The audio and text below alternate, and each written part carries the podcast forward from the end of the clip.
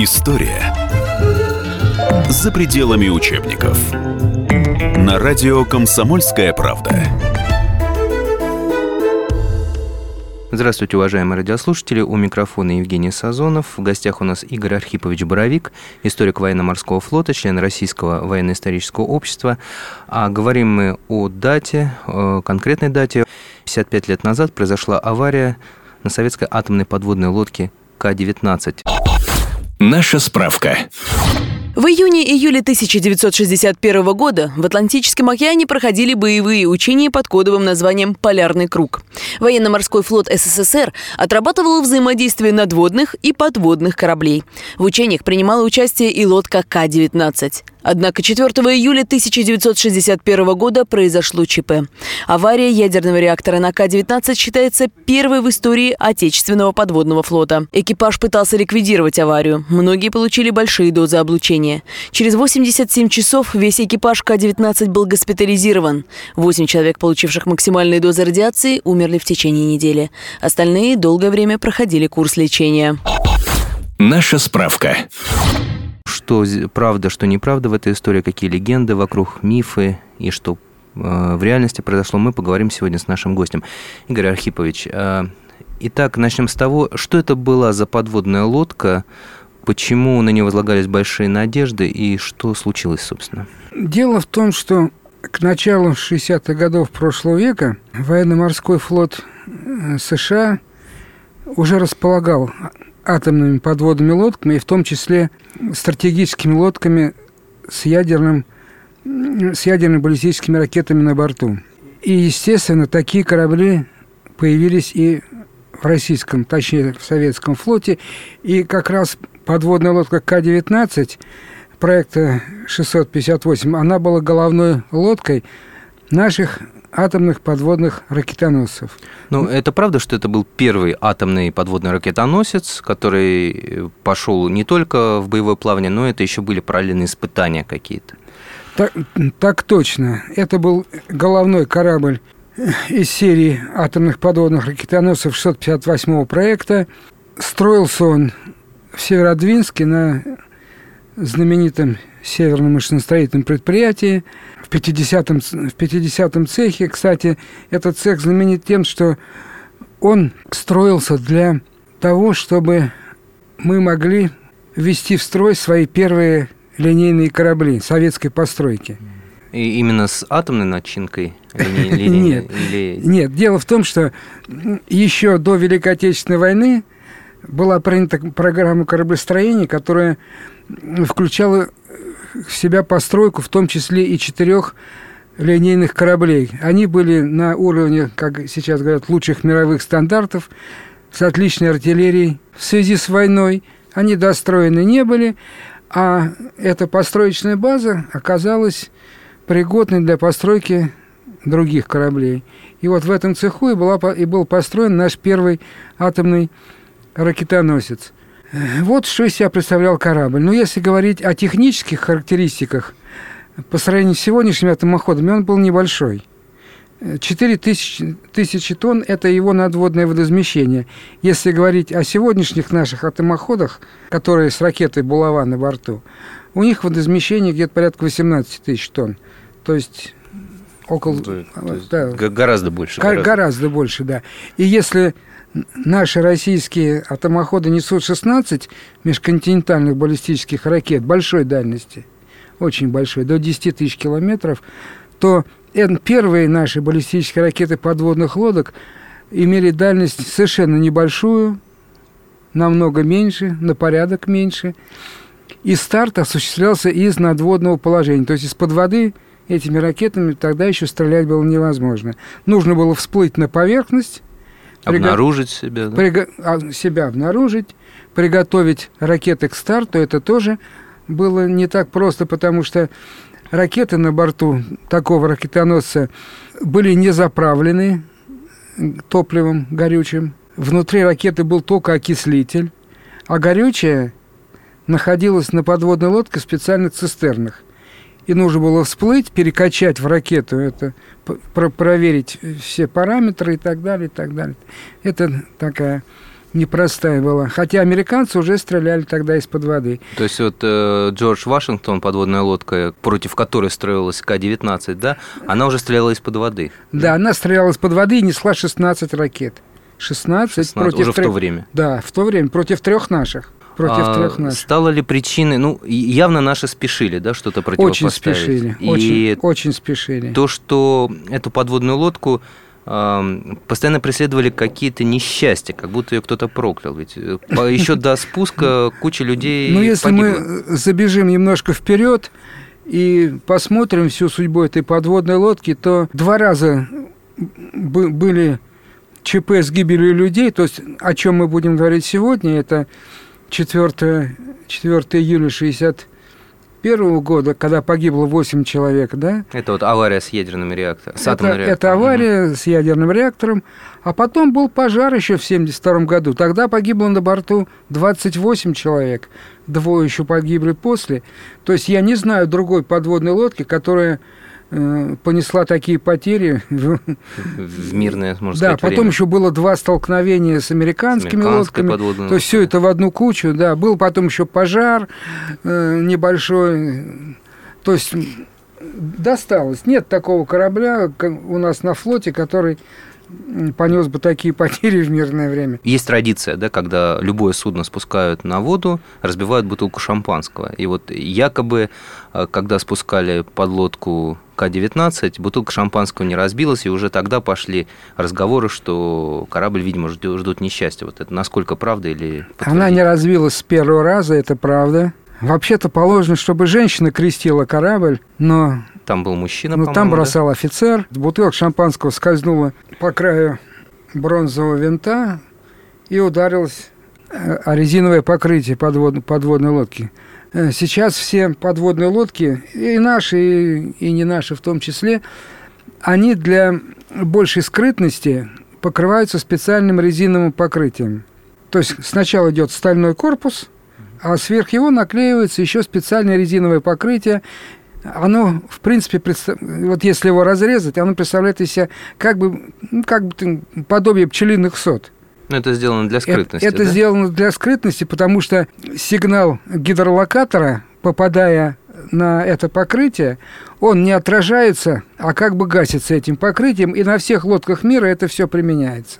Вот, вот, ну а резину в стекло не бьется. Разбить не удалось, да. Мы прервемся на несколько минут. Впереди реклама и выпуск новостей. История за пределами учебников. Что нового в мире? Это ты у Антонова спроси. Что отличает мудрых людей?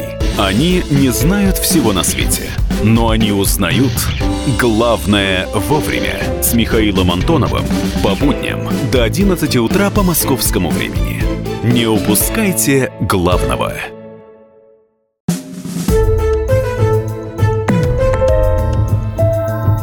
История за пределами учебников. На радио «Комсомольская правда». Мы возвращаемся в эфир. У микрофона Евгений Сазонов. В гостях у нас Игорь Архипович Боровик, историк военно-морского флота, член Российского военно-исторического общества. А говорим мы о том, что 55 лет назад произошла авария на советской атомной подводной лодке к-19. А что конкретно случилось на подводной лодке? Почему произошла авария с атомным реактором? Ядерный реактор, по сути, вот можно сравнить с электрочайником, да? Для чего он нужен на подводной лодке? Ядерный реактор нужен, чтобы вырабатывать пар. Пар высокого давления, большой температуры поступает на лопатки обычной паровой турбины, она вращает винты. Вот подводный ход без доступа кислорода. Что, собственно, и нужно. Но если мы в этом чайнике не будем держать воду, что произойдет с нагревательным элементом? Ну, Он так, расплавится, лопнет, расплавится. чайник коротнет, да? Вот. Но ядерный реактор – это штука посерьезней. Там э, вот эти тепловыделяющие элементы, они урановые. Если они охлаждать, они просто расплавятся.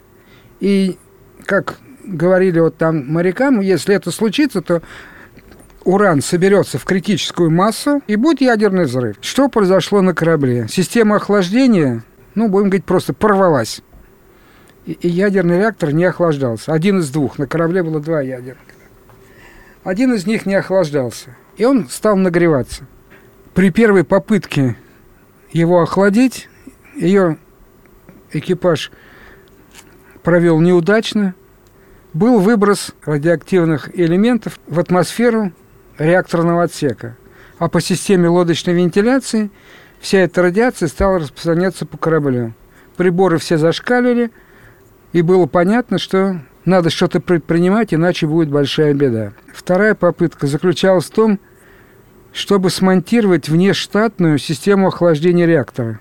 Вот сейчас на каждом, каждый ядерный реактор уже имеет систему аварийного охлаждения. Те реакторы этой системы не имели. И, кстати, вот что дала эта авария нашей ядерной отрасли, она, она дала как раз вот эту систему аварийного охлаждения, чтобы ее начали внедрять. Это был толчок для внедрения э, создания аварийной системы охлаждения ядерного реактора. А до этого этой системы просто не существовало. Вот был такой проект. Ее просто не предусмотрели. Ну, просто не думали, что такое Не думали, может что произойти. такое может случиться, да. Вот. И из подручных материалов с помощью электросварки на крышке раскаленного ядерного реактора семь моряков, ну, будем говорить, восемь, еще командир электромеханической, э, командир группы движения. Вот эти восемь человек смонтировали систему охлаждения реактора, запустили ее, и она спасла реактор от, будем говорить, от уничтожения. Вообще-то ученые потом доказали, что если уран расплавится, ядерного взрыва не будет. Но тогда об этом никто не знал.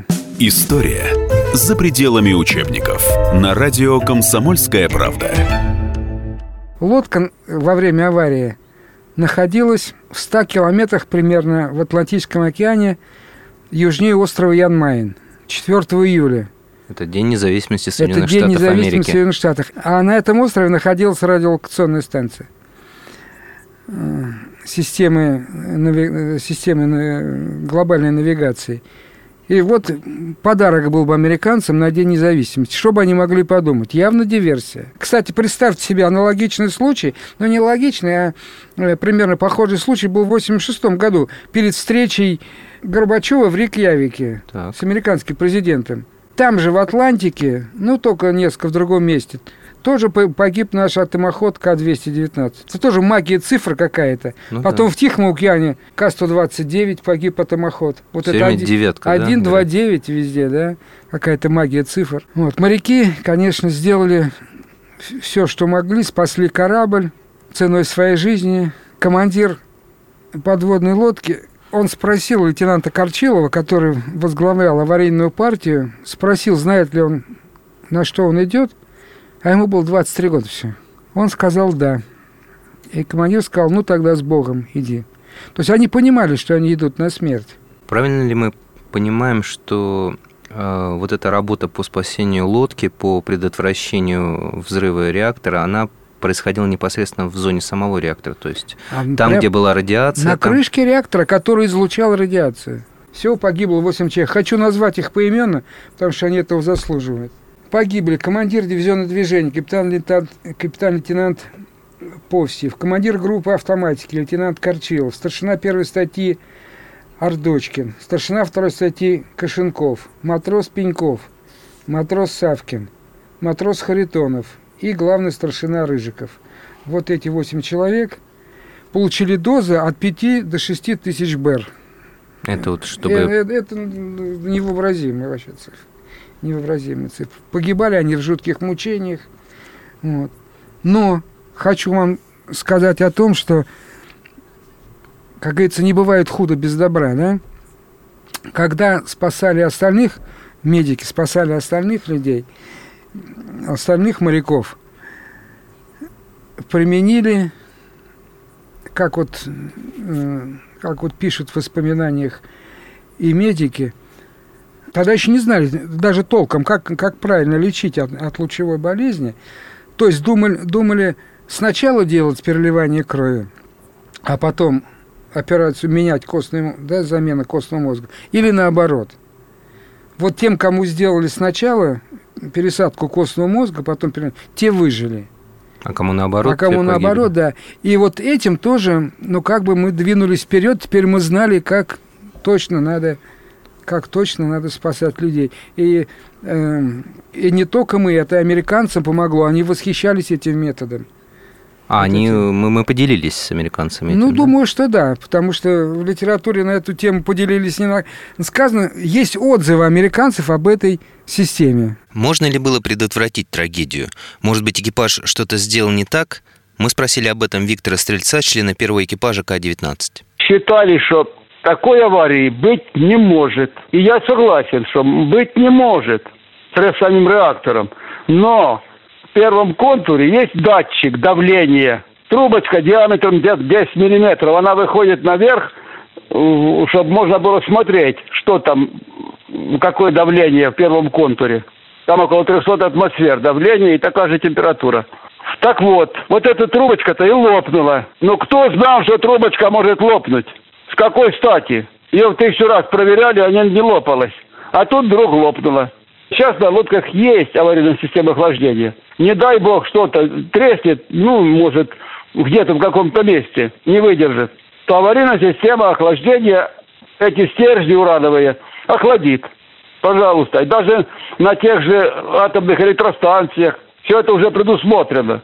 То есть на всякий случай. Эта система, вот как у нас произошло тогда, Никто. Вина, вины экипажа ни грамма не было. Главной инструкции никакой не дано было. В случае того, другого, пятого, десятого. Не предусмотрено. Что делать? На все случаи предусмотрено там. Пробоина в твоем отсеке, пожар там, задавление, что-то протечка какой-то магистрали. И тогда так, на все есть инструкция. Что ты должен в этом случае делать? А в данном случае не было ничего. Урановые стержни разогреваются, температура уже зашкаливает, то, э, то и гляди, рванет, как на э, Чернобыле. Тепловой взрыв. Ну ладно. А то мог быть и ядерный, мы же не знали. Расплавятся эти урановые стержни, стекут в поддон, соберется критическая масса и рванет. Ну, значит, надо охладить урановые стержни, чтобы они расплавились, не стекли вниз в поддон. Ну и что? Собрал командир, офицеров, специалистов – управленцев реакторами. Что делать? Надо охлаждать. А как? Соединить надо э, цистерны пресной водой, дать воду в реактор. Варили патрубок металлический. Надели резиновый шланг от этой цистерны туда-сюда, но давление такое, что шланг срывало. Не закрепили. Пришлось приваривать трубу. Трубу с торпедных аппаратов взяли. Трубу подвели и приварили. Вот эти ребята, которые, по сути дела, и вот там лежат на Кузьминском кладбище. Мы вернемся в эфир через несколько минут. Не переключайтесь, у нас есть еще много интересной информации.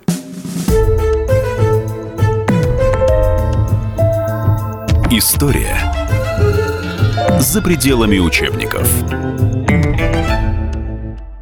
Навостри, потребитель уха! Ведь в эфире Анна Добрюха – защитит от плохих продавцов, проходимцев и темных дельцов, об обязанностях и правах, документах, судебных делах, о доплатах, пособиях, льготах и о многих подобных заботах. Программу Анны Добрюхи «Я потребитель». Слушайте каждую пятницу в 2 часа дня по московскому времени.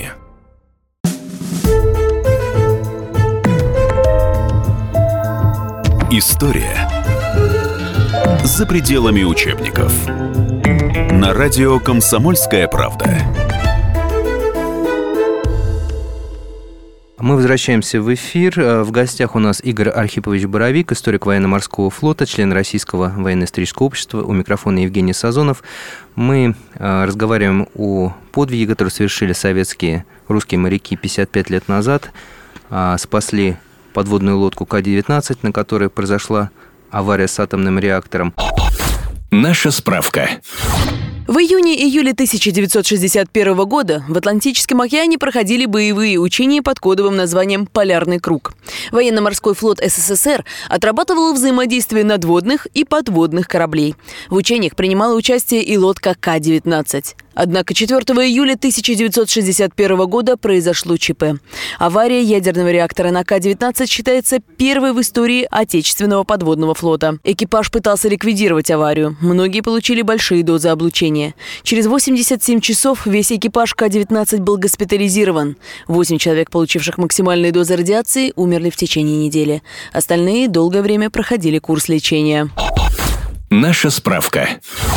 Узнали мы о том, что моряки провели, повели себя геройски только в 80-х или, по-моему, даже 90-х годах. Правильно я понимаю? Да, совершенно верно. Ну, знаете, время такое было, что все было засекречено. Даже внешний вид наших первых атомоходов тоже являлся большим секретом. По воспоминаниям моряков, когда наши первые атомоходы, они же базировались э, на Кольском полуострове, вот там, если кто-то из других наших кораблей гражданских встречался им по пути, то э, ставили дым-завесу специально, чтобы с нашего же корабля не было видно, что это там такое впереди маячит. Ну, это подозревали, что могут быть шпионы, что ли, на кораблях? Ну, я не хочу сказать, что была всеобщая шпиономания, но вот секретность была, конечно, и, и могилы э, тех моряков пятерых, которые захоронены на э, кладбище в Москве, в Кузьминках, они тоже были обнаружены случайно. Потихоньку, потихоньку они были, эти герои, захоронены. Пять одинаковых было поставлено конусов таких. И случайно просто эти могилы были обнаружены моряками. Хранили других моряков и, и других людей, и случайно моряки увидели эти, эти могилы, фамилии. То есть подвиг э, был дол- долгое время неизвестен, а как, как он, он, он, он широкой публике был неизвестен. Э, честно говоря, вы знаете, в, э, в литературе есть упоминание о том, что э, были моряки награждены. Были награждены моряки К-19, и посмертно в том числе – даже когда они ехали в отпуск уже с наградами, в поезде, в поезде на них смотреть, такие молодые, с боевыми орденами, они даже не имели права сказать, что, за что, почему и так далее. С другой стороны, я видел э, фотографию командира корабля уже ну, незадолго до смерти. У него на груди орден мужества – вы понимаете, и нигде я ни в литературе не могу найти список награжденных, кто был награжден и какими орденами, и когда. Вот этого списка в открытой литературе нет. То есть он до сих пор засекречен? Не получается. знаю, засекречен он или нет, или, или это никому не интересно. Но дело в том, что этого списка нигде нет. И, кстати, э, у нас много уже появилось литературы о атомном подводном флоте, об авариях, но, но прочитать очень подробно о аварии на К-19 4 июля 1961 года можно только вот, пожалуй, вот в этих двух интересных книгах. Это «Чрезвычайное происшествие на Советском флоте», автор Николай Черкашин, да? да? и «Катастрофы под водой» Николая Мурмуля. Николай Мурмуль – это бывший начальник техуправления, технического управления Северного флота. Он знает все это и очень, очень правильно и правдиво и кое-где даже нелицеприятно описывает всю эту историю. А Николай Андреевич Черкашин – это наша золотое перо России, капитан первого ранга, наш писатель-маринист, известнейший и, и, и популярнейший у историков флота. В интернете, что я видел, я перед, перед эфиром, не скрою, посмотрел, что, что есть на эту тему в интернете. Это, конечно, там и уже и легендах что-то пере, пере, переписано, перепевы, переводы с английского, это не то. Вот первоисточники, потому что э, Николай Андреевич Черкашин лично встречался и с Затеевым, командиром атомохода, и с другими моряками. Все это записано со слов очевидцев. А э, контр-адмирал Мурмаль, начальник, бывший начальник технического управления Северного флота, все это через себя пропустил тоже.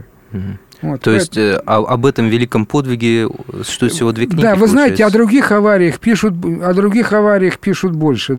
История за пределами учебников на радио «Комсомольская правда». Лодку К-19 моряки прозвали «плавучей Хиросимой». В книге «Катастрофы под водой» советский контр-адмирал Николай Мормуль писал – Первая ракетная атомная подводная лодка СССР под тактическим номером К-19 перенесла все виды аварий, которые только могут быть на корабле. Столкновение под и над водой, пожар, ядерную аварию главной энергетической установки, вывод из строя реактора, перепрессовка первого контура, поступление забортной воды в прочный корпус. И так она прослужила на Северном флоте в авариях и ремонтах 30 лет – еще при строительстве в трюме К-19 произошел пожар, в результате которого двое специалистов получили тяжелые ожоги. Следующая авария оказалась не менее серьезной. Во время швартовых испытаний на подводной лодке осуществлялся первый пуск реактора. Организация работ была низкой, и приборы, измеряющие давление в контуре, оказались отключены. Пока разобрались, почему они не показывают, дали давление в два раза превышающее норму и допустили перепрессовку систем первого контура – Необходимо было провести ревизию первого контура реактора, но это означало, что ввод лодки в строй затянется еще на многие месяцы. Следовательно, потребуются немалые дополнительные затраты. Аварию скрыли. Но ввести в строй К-19 тогда все равно не удалось. Дело в том, что при швартовых испытаниях был также выведен из строя один реактор – сохранились воспоминания Жанна Свербилова, командира дизельной подлодки С-270. Он участвовал в спасательной операции. Мы полным ходом шли к предполагаемому месту встречи с подводной лодкой, терпящей бедствие. Часа через четыре обнаружили точку на горизонте. На наш опознавательный сигнал зеленой ракетой получили в ответ беспорядочный зал разноцветных сигнальных ракет. Это была К-19. До этого никому из нашего экипажа не доводилось видеть первую ракетную атомную лодку Советского Союза – Команда ее находилась на носовой настройке. Ребята махали руками, прыгали, кричали «Жан, подходи!», узнав от командира мое имя. Среди возбужденных людей на носилках лежали три человека с опухшими лицами. Наш доктор обработал каждого спиртом и переодел в аварийное белье. Облученную одежду выбросили за борт. Пытались буксировать К-19, но это было не под силу нашей дизелюхи. К трем часам следующих суток подошла подводная лодка Григория Вассера и стала пересаживать людей – их раздевали догола, и по носовым горизонтальным рулям они переходили голыми. Деньги, партийные и комсомольские билеты закладывали в герметичный кранец. Начала портиться погода, поднялся шторм с большой волной, дождем и ветром. На третьи сутки мы обнаружили, что нас отслеживают локаторы, и поняли, что это миноносцы. Сойдя на берег, я не знал, кому доложить. Такое количество генералов и адмиралов я видел впервые. Наконец, Увидел начальника штаба Северного флота Анатолия Ивановича Рассоха. Ему и доложил. С лодки начали выгружать мешки с секретной документацией, но они так фанили, что решение было одно — сжечь.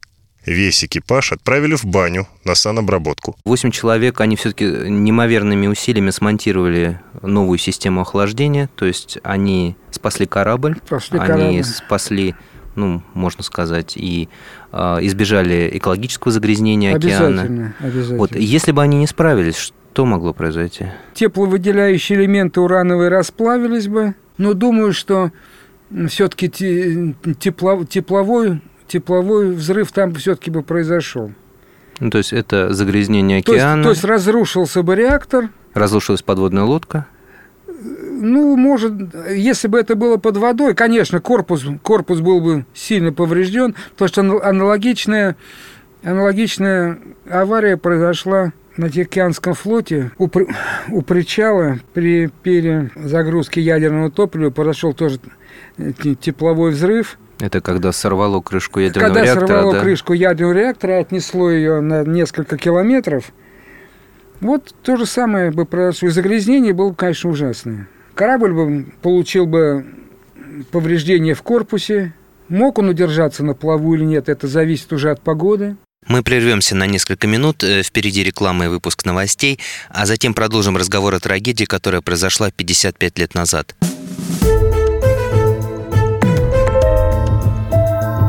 История за пределами учебников. На радио «Комсомольская правда».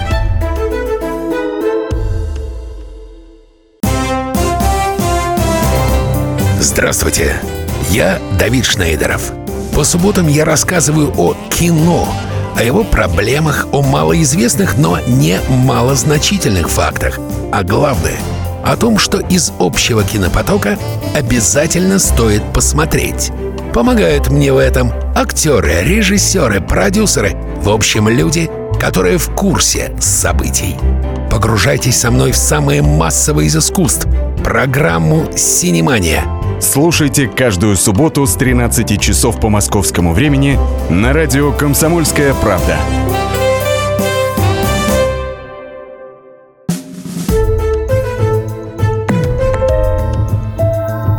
История за пределами учебников. На радио «Комсомольская правда». Мы возвращаемся в эфир. Э, в гостях у нас Игорь Архипович Боровик, историк военно-морского флота, член Российского военно-исторического общества. У микрофона Евгений Сазонов. Мы э, разговариваем о подвиге, который совершили советские русские моряки 55 лет назад.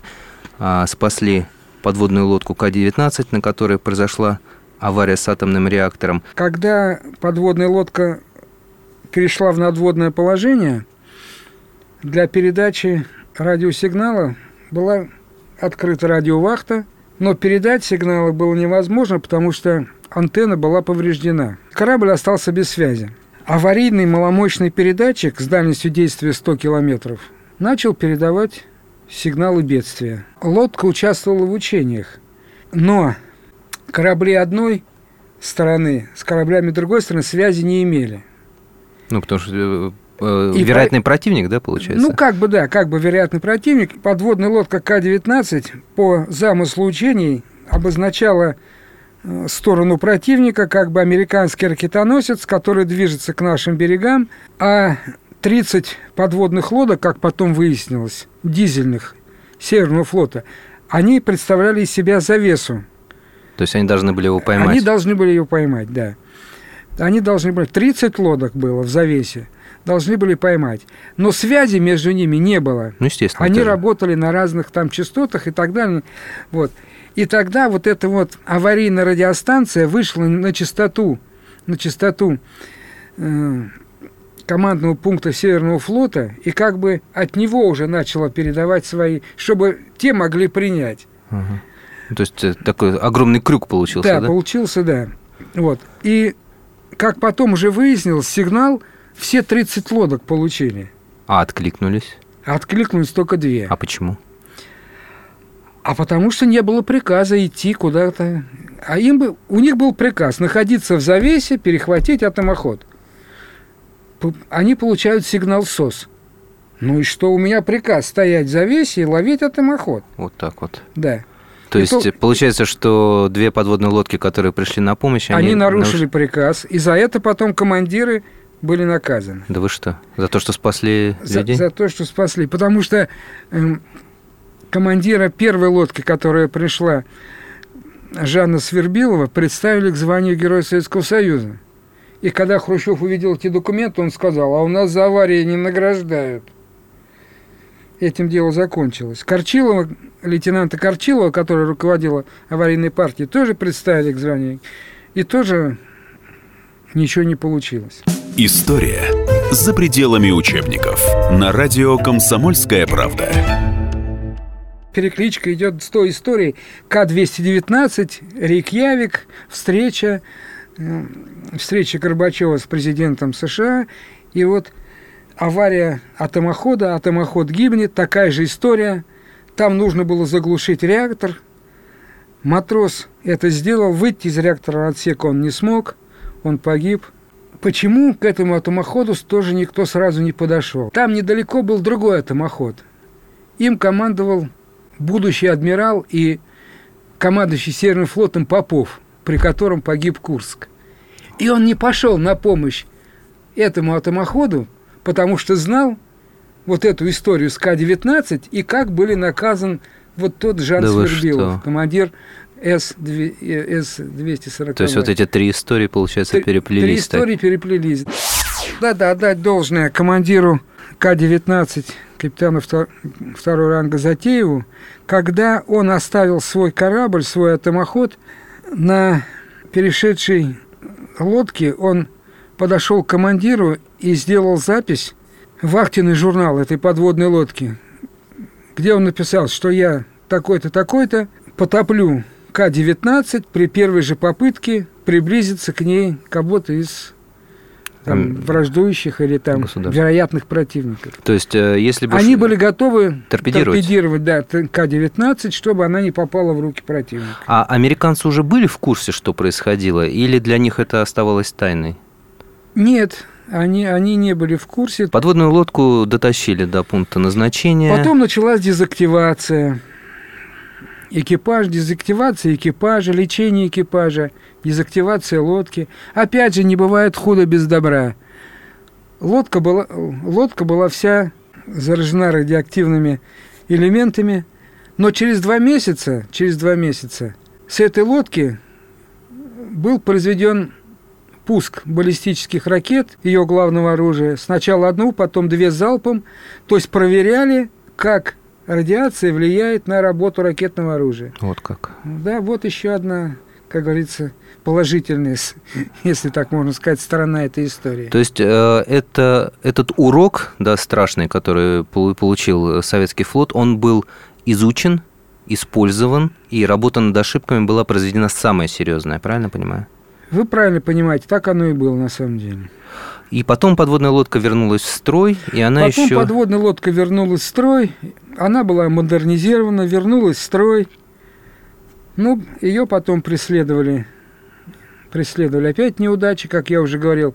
Были столкновения с американской лодкой, пожар, погибло 28 человек. И в конце концов, в 1988 году она была, она была списана. Я напоминаю, что в гостях у нас был Игорь Архипович Боровик, историк военно-морского флота, член Российского военно-исторического общества. У микрофона был Евгений Сазонов. А вспоминали мы дату, дату и скорбную, дату и героическую. 55 лет назад произошла авария на советской атомной подводной лодке К-19, и был совершен один из, наверное, величайших подвигов не только на советском флоте, но и, наверное, в мире.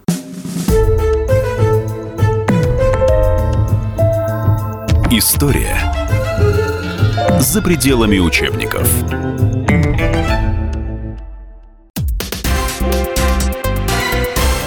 Все проблемы ему по колено. И по пояс любые критики. По плечу разговоры с теми, кто по локоть увяз в политике. Политика в России – это не только скучные речи и предсказуемые выборы. Политика в России – это еще и яркое шоу. Это и схватка не только идеологии платформ, но и характеров и личностей – и потому программа о политике должна быть бескомпромиссной и жесткой, потому что веду ее я, Александр Гришин, политический обозреватель «Комсомольской правды». Политическое шоу «Руки по локоть» с Александром Гришиным. Слушайте каждый вторник в 16.05 по московскому времени.